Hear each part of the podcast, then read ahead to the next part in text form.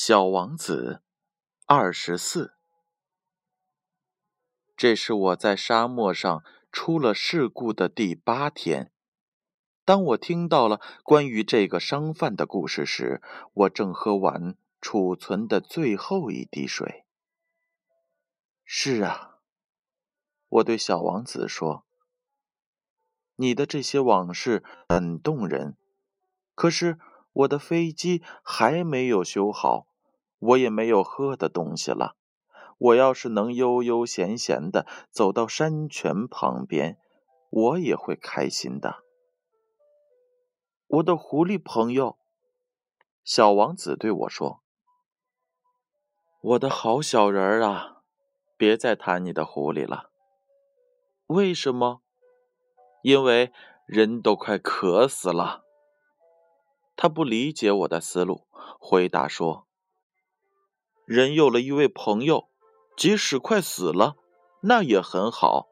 我就很高兴有过一位狐狸朋友。他对危险心中无数。我心想，他从来不知饥渴，只要有点阳光，他就足够了。他瞧我一眼。”回答我心里想的。我也渴了，我们一起去找水井吧。我有气无力的做了个手势。在无边无际的沙漠上，漫无定向的去找水井，岂不荒唐可笑？不过，我们还是出发了。当我们默默的走了几个小时之后，天黑了，星星开始发出亮光。我由于口渴，有点发烧，看见这些星星，好像是在做梦似的。小王子的话在我脑海中跳来跳去。你也渴吗？我问他。他不回答我的问题，只是说。水对一个人的心灵也是有好处的。我不懂他的意思，只是默不作声。我知道不应该追问他。他走累了，坐了下来。我也在他身旁坐下，沉默了一会儿。他又说：“星星很美的，因为有一朵人们看不见的花儿。”我回答道：“那当然。”我再也不说什么，默默的看着月光下起伏的沙涛。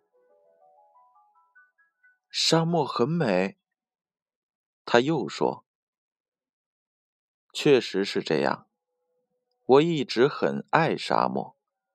坐在沙丘上，什么也看不见，什么也听不见。”可是，在寂静中，有一种什么东西在发光，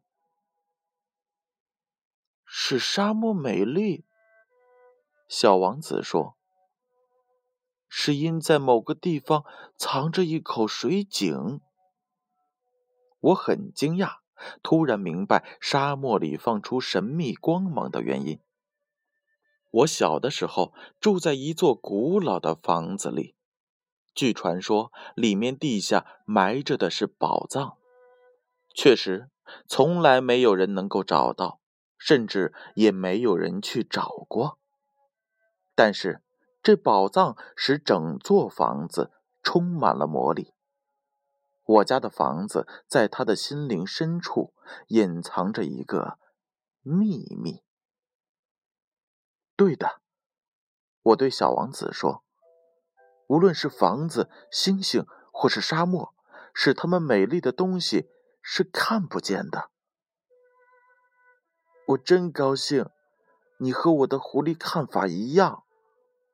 小王子说。小王子睡着了，我把他抱在怀里，又重新上路。我很兴奋，很激动。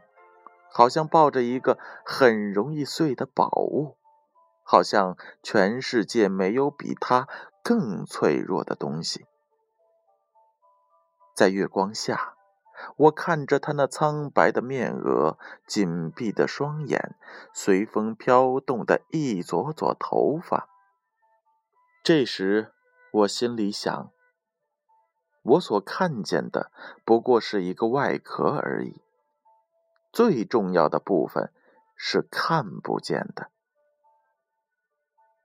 看着他那半开的嘴唇，露出一丝微笑。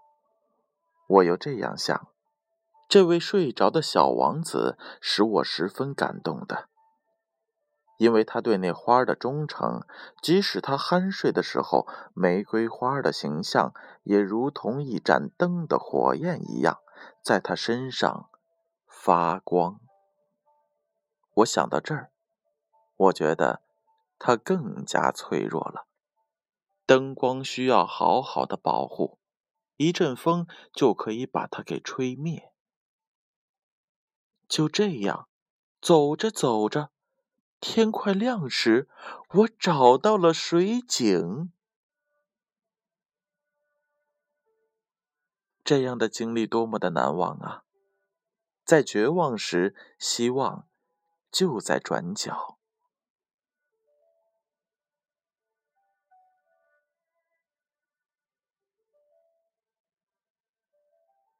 今天小王子和我的事情就先说到这儿，小朋友们，让我们明天继续跟随我和小王子的脚步，一起来看一看都发生了什么事儿吧。